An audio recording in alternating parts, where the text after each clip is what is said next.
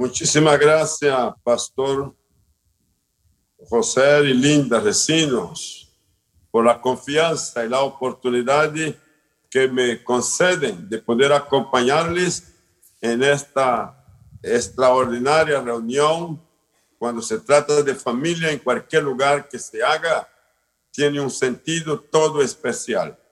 Y a mí es una honra, me siento honrado en que sea escogido por usted y por los suyos para participar con Faro de Luz. Igualmente quiero saludar a Lester y Claudia Estrada, que son los que organizan, entendí, la actividad con la familia. Bueno, el tiempo es súper importante para todos y aquí voy con la palabra que nos da el Señor para este momento. Hay un texto bíblico que me llama la atención pensando en la propuesta del evento, presencia. En Génesis capítulo 17, el versículo 1 al versículo 8, son solo ocho versículos que quiero que lo tengamos en cuenta. Era Abraham de edad de 99 años cuando le apareció Jehová y le dijo, yo soy el Dios Todopoderoso. Anda en mi presencia o anda delante de mí y sé perfecto. Y pondré mi pacto entre mí y ti y te multiplicaré en gran manera. Entonces Abraham se postró sobre su rostro y Dios habló con él diciendo, he aquí mi pacto es contigo y serás padre de muchedumbre de gentes. Y no se llamará más tu nombre Abraham, sino que será tu nombre Abraham, porque te he puesto por padre de muchedumbre de gentes. Y te multiplicaré en gran manera y haré naciones de ti y reyes saldrá de ti. Y estableceré mi pacto entre mí y ti y tu descendencia después de ti y en sus generaciones por pacto perpetuo para ser tu Dios y el de tu descendencia después de ti. El versículo 8 concluye diciendo, y te daré a ti y a tu descendencia después de ti la tierra en que mores toda la tierra de Canaán en heredad perpetua y seré el Dios de ellos. Esta palabra nos permite ver la exigencia de Dios con un hombre en la talla de Abraham, que consagró su vida, tenía una propuesta de obediencia, era una persona que estaba cumpliendo hasta aquí ya los propósitos de Dios. Pero en la visita que recibe de Dios, la expresión que nos llama poderosamente la atención es anda delante de mí o anda en mi presencia y ser perfecto. Entonces, querida familia, a partir de este llamado presencia y ser perfecto, yo quiero considerar con ustedes cuatro propuestas de renovación en la vida de comunión con Dios, en nuestra espiritualidad, ya sea en lo personal como en lo colectivo, que es la familia. Y en esta expresión de cuatro propuestas de renovación, les invito a que lean conmigo Isaías 40, versículo 31, la nueva versión internacional. Pero los que confían en el Señor renovarán sus fuerzas, volarán como las águilas, correrán y no se fatigarán, caminarán y no se cansarán. Qué palabra tan especial viene por parte de Dios a través de Isaías para que toda persona que caminar de la vida por algún motivo se cansa, se desmotiva, encuentre una esperanza de renovación. Y para lograrlo, naturalmente, estas fuerzas como las águilas y correr y volar como ellas y, y no cansarse, es una propuesta de Dios para todos nosotros a través de nuestra comunión con el Señor. Entonces, ¿cuál es el camino correcto para que logremos nosotros tener la presencia del Señor en nosotros y con nosotros? Y que nosotros podamos estar sin que haya temor o algo que nos impida presentarnos a Él. Entonces, el primer aspecto de la renovación es renueva tu altar a Dios. Renueva tu altar a Dios. Y aquí hablo a la pareja, al sacerdote de la casa, a la esposa del, del pastor, a la esposa del líder, el obrero del Señor, que forman familia que en algún momento de la vida siente que hay un cansancio, hay un desgaste. Y en esta acumulación de qué hacer, podemos llegar a colapsar por la falta de fuerzas. ¿Y cuál es el camino? No es ir a un gimnasio primero, no es tomar más vitaminas o hacer cualquier otro ejercicio, sino es renovar el altar a Dios.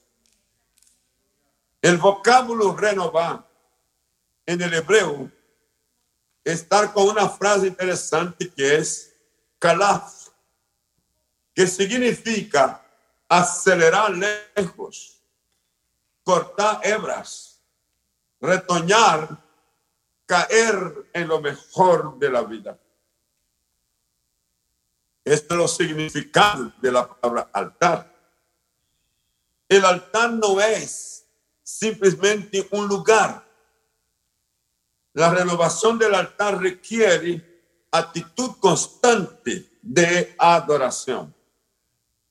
Y cuando hablamos de la actitud constante de adoración, les llamo la atención a que observemos las diferentes actitudes en adorar en las tres casas de familias ministeriales.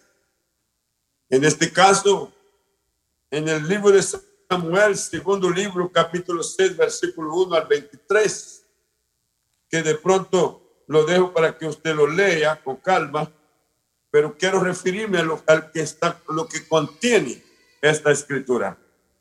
Porque en primer lugar aparece la casa de la costumbre donde la gente se acostumbra con lo espiritual, con lo religioso, con lo sagrado, y está satisfecho por estar viviendo una vida en la cual todo es ya una costumbre.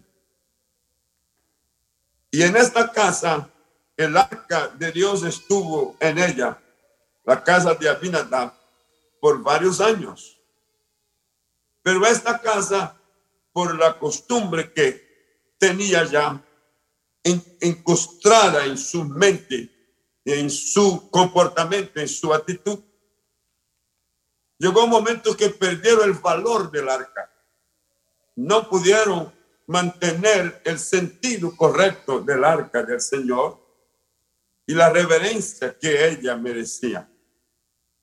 Y usted sabe lo que pasó. El versículo 6 7 habla que la, el arca tuvo que ser removida de este lugar porque querían llevarla a la ciudad de Jerusalén. Pero en el camino, en el camino, hay un accidente. Y el, la persona que está ahí, que es Usa, hizo sostener el arca con sus manos, porque los bueyes tropezaron y el arca se iba a caer. Como había tanta costumbre con ella en casa por años, les pareció fácil hacer lo que hicieron y pusieron la mano sobre el arca y la sostuvieron mientras los bueyes tropezaban. Y esto incendió el furor de Dios de tal manera que Usa fue herido allí y murió junto al arca de Dios. Cuando uno lee este cuadro, uno dice, pero ¿qué fue lo que pasó? La intención parece correcta. Si el arca está siendo llevada de, una, de su casa a otro lugar que está asignado llegar y sufre un tropiezo y va a caer, pues sosténgala. ¿Sí? Parecía correcto. Pero para Dios, no. ¿Y por qué no? Porque desde atrás la costumbre los separó de la valoración correcta, de la reverencia correcta, del sentido correcto que merecía el arca. Entonces aquí yo quiero decir a todas las familias que revisemos hasta dónde nosotros como familia y en nuestras casas hemos nos acostumbrado con lo sagrado a punto que ya el valor que tenía en el primer amor ha desaparecido. El uso de la Biblia, el tiempo de la oración, los devocionales y todo lo que realmente podría seguir manteniéndose en el más alto nivel de obediencia y de reverencia a Dios. Y de pronto se ha perdido la forma de cantar, la forma de adorar, la forma de orar, porque ya todo es tan mecánico que no hay este sentido que un día hubo. Entonces estamos hablando de la casa de la costumbre. La segunda casa es la casa donde hay solo un adorador, un solo adorador. Puede habitar en ella más personas, parte de la familia. Pero cuando se trata de adorar, no todos tienen el mismo sentir. Y el que adora puede ser grupo más pequeño o en el caso bíblico que voy a citar, uno solo. La familia de David, siendo él un adorador, no lo acompañaba en el mismo nivel de adoración. Y note usted que, siendo David un rey, padre y está con liderazgo espiritual tan alto. Sin embargo, su familia, comenzando por su esposa, no comparte con él la misma intención, el mismo sentir, no da el mismo valor que él da a la adoración. Y aquí es donde todos necesitamos tener el cuidado igualmente.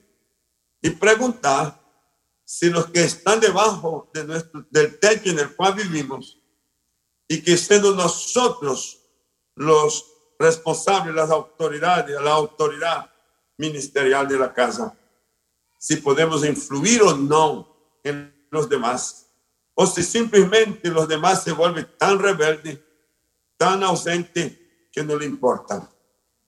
El segundo libro de Samuel, capítulo 6, verso 16, dice, cuando el arca de Jehová llegó a, la ciudad de David, aconteció que Mical, hija de Saúl, miró desde una ventana y vio al rey David que saltaba y danzaba delante de Jehová y le menospreció en su corazón.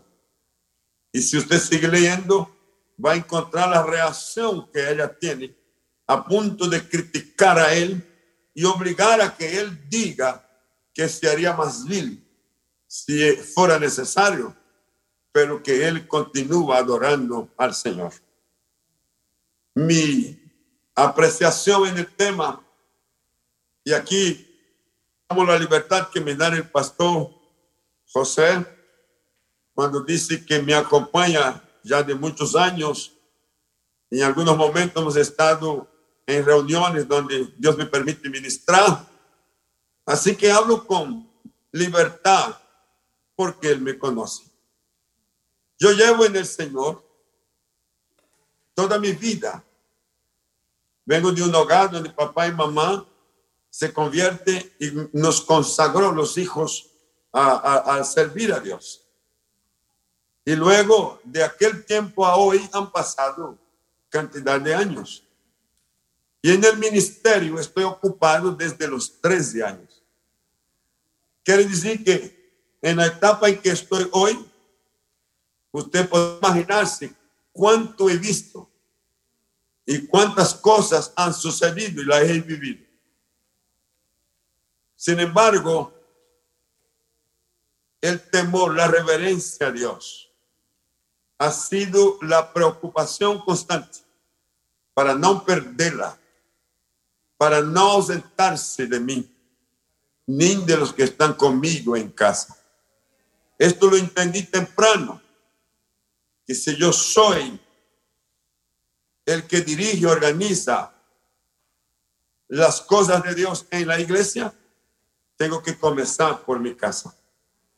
Y aquellos que son parte conmigo en el ministerio, deben revisarse para que esfuércense a que como ministros y siervos del Señor, con las demás familias, no perdamos la sensibilidad de la adoración. Y en este caso, hacerla siempre en el más alto nivel. David no tuvo el respaldo de su esposa. Y por cierto, quizás no, y, otros miembros de la familia que tampoco le quiso o veía bien adorar a Dios como él lo estaba haciendo. Como la propuesta de la reunión es presencia, yo pregunto a usted que en esta noche tomó su tiempo para estar en esta preciosa reunión. ¿Cuál es el nivel de adoración en tu casa? ¿Y cuántos son los que te acompañan cuando adoras? ¿Cuántos son los que dicen, correcto, que bien, yo me uno igual que tú para adorar al Dios? No solamente tu Dios, a nuestro Dios y que esta palabra salga de la boca de la persona más cercana, que es la esposa, y que se una la voz de los hijos, que es fruto del amor de Dios. Y ahí, porque todos servimos a Dios, podemos mantener la adoración en su más alta expresión y en su más alta o en su más alto nivel de excelencia. He presentado hasta aquí dos tipos de casa. La casa de la costumbre y la casa de un solo adorador. La tercera casa, la casa de la bendición. Y cuando miramos la casa de la bendición, entonces aquel accidente que hubo con el tropezón de los animales y que el arca se va a caer y usa la tenta de retenerla y termina muriendo, impidió que el proceso continuara. Y tuvieron que detenerse y buscar una casa, otra casa, para guardar o tener el arca allí. Y el arca, capítulo 6, verso 11 de la segunda Samuel, dice que la, el arca estuvo eh, en la casa de Obed Edom, Geteu, tres meses. No fueron los años de la otra casa, sino aquí ahora es solamente tres meses. Y estando por tres meses, el versículo dice, y bendijo Jehová a Obededón y a toda su casa. Y bendijo Jehová a Obededón y a toda su casa. La diferencia es mal, ¿verdad? porque el otro, la, la casa que estuvo con, que la, el arca estuvo por tanto tiempo, ella no fue valorada, ella no fue percibida como debía ser. Abinadab no supo dar el valor correcto y termina la, con muerte. Pero aquí Edom lo que recibe es otra cosa. Recibe la bendición en el cual su casa y todos los que habitaban en ella fueron bendecidos también. Si usted sigue leyendo el progreso de la casa y la familia de Obededón, se va a dar cuenta a dónde alcanzó esa bendición. No solo a él, a sus hijos, sus nietos, bisnietos, sino que sigue las generaciones futuras. Aprovecho este momento entonces para decir que la renovación requiere entrega de cuerpo en sacrificio vivo, santo y agradable a Dios. Si nosotros queremos la presencia del Señor en nosotros y en nuestra casa, y hablando de lo que es familia, y luego traslademos esto a la iglesia, que es la macrofamilia, si queremos la presencia del Señor, allí necesitamos entregar todo, comenzando por nuestro cuerpo y hacerlo en sacrificio vivo, santo y agradable a Dios, que es el culto racional.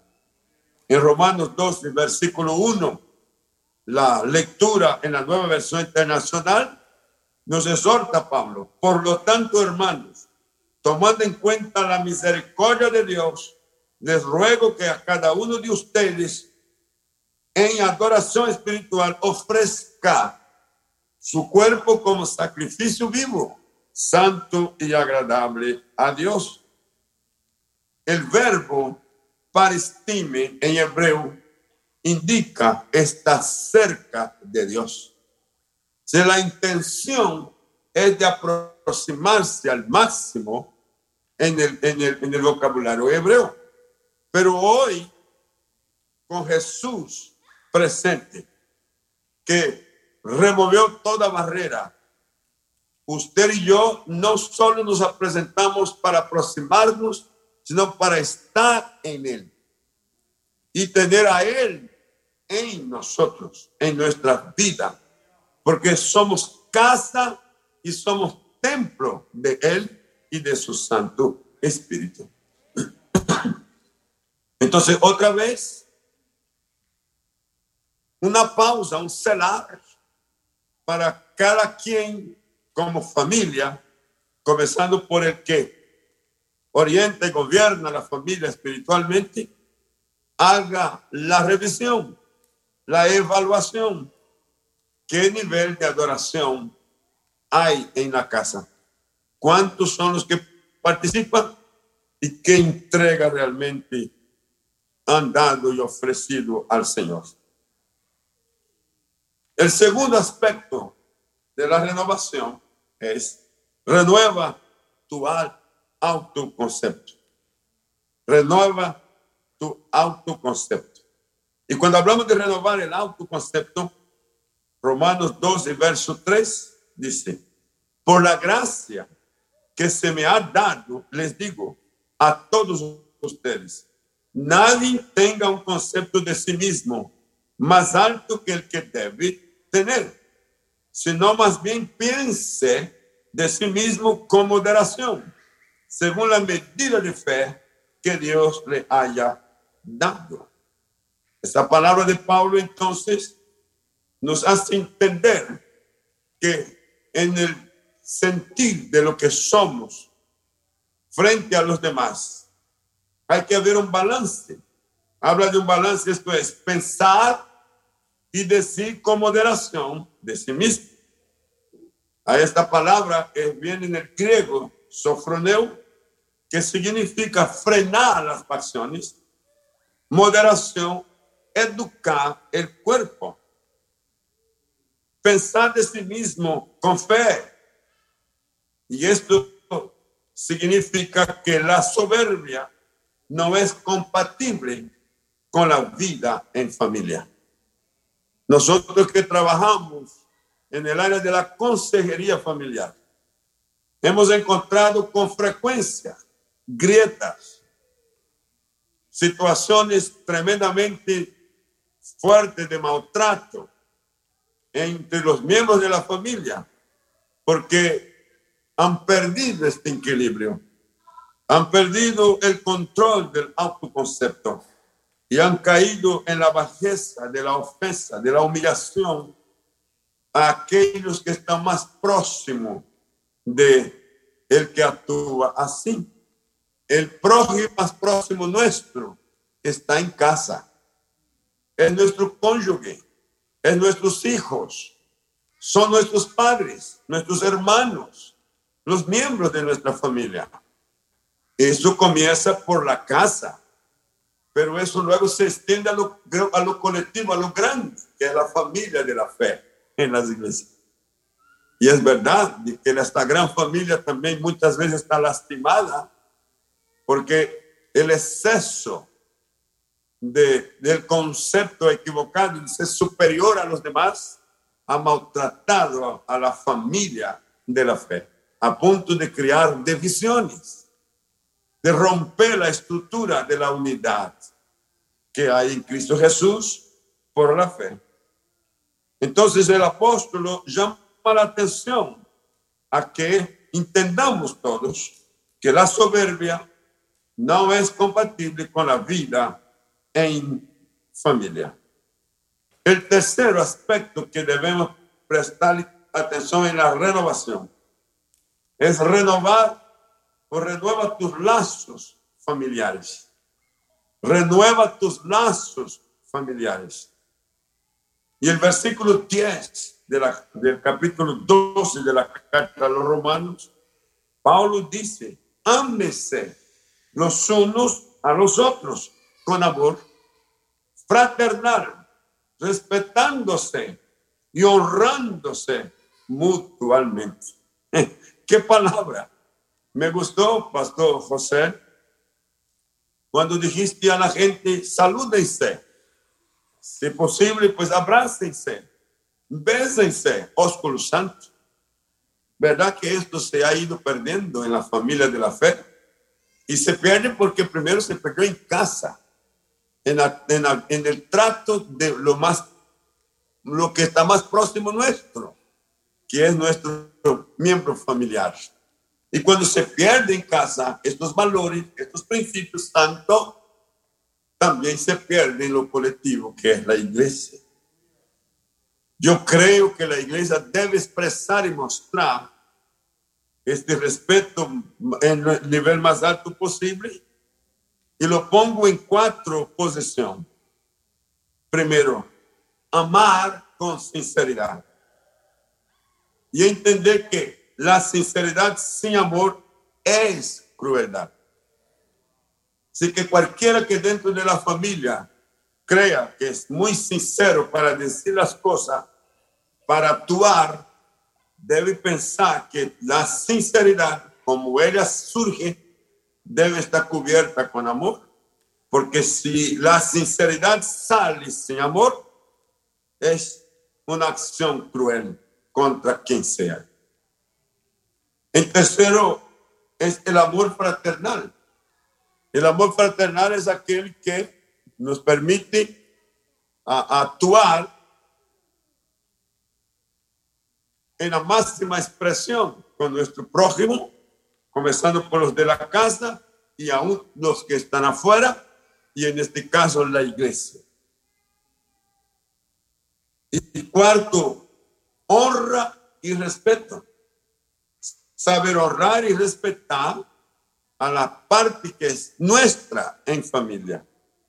La honra por encima de todo. Los hijos deben honrar a sus padres y este es un mandamiento con promesa. Los padres deben amar a sus hijos y tratarlos con la benevolencia para no irritarlos, sino corregirlos en el amor del Señor. En cuarto lugar, para la renovación, renueva tu utilidad personal. Si queremos estar en la presencia del Señor y que el Señor esté en nosotros y con nosotros, hay que cuidar este aspecto de qué tan útil somos nosotros en Él y con Él. La pregunta es, ¿para qué soy útil? Pero otra vez debe repetir, ¿para qué soy útil?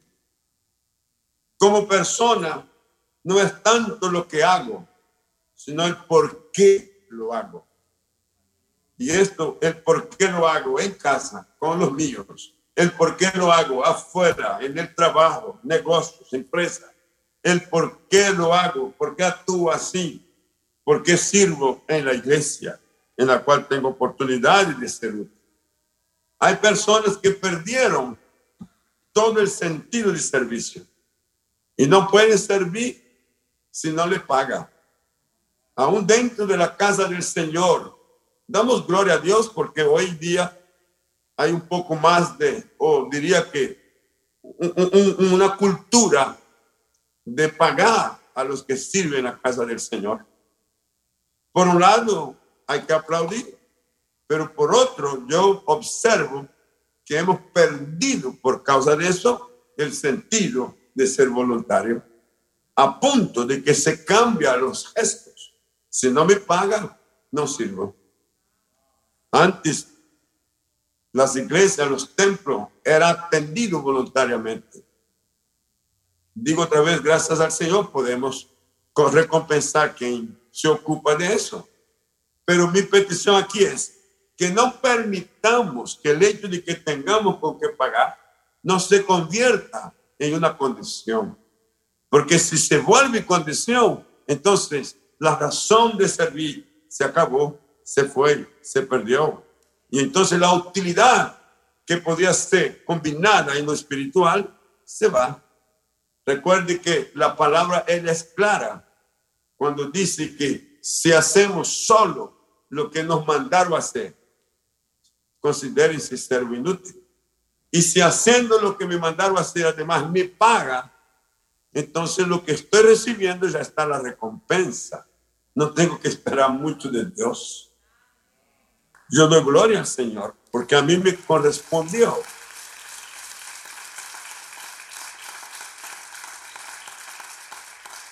Amén, amén, amén. Amén. Su aplauso me dice algo. Sí. Quiero solo dar este testimonio.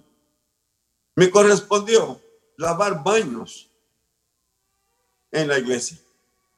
Una y otra vez era una tarea llegar temprano y revisarlo para poder hacer el aseo.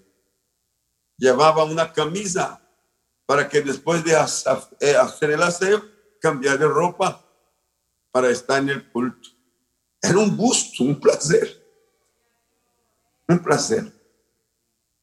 Ir a la causa del Señor, dirigir cultos con distancias importantes y todo salía del bolsillo, el pago del transporte, lo que comíamos. Las iglesias no, no, no estaba educada para dar. Y a mí me correspondió eso, la falta de educación de, de, de aquel entonces, pero fue un aporte que me enriqueció. Me enriqueció tanto que hoy, hoy, a los 75 años, sigo recibiendo el premio, el galardón por aquel tiempo.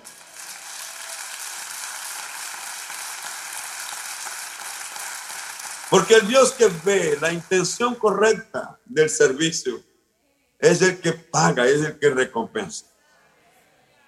Entonces, cuidado con quien, estando en Cristo, se olvidaron de dónde Dios los sacó. Cuidado. Aún estando en la casa de Dios no puede hacer nada si no les paga.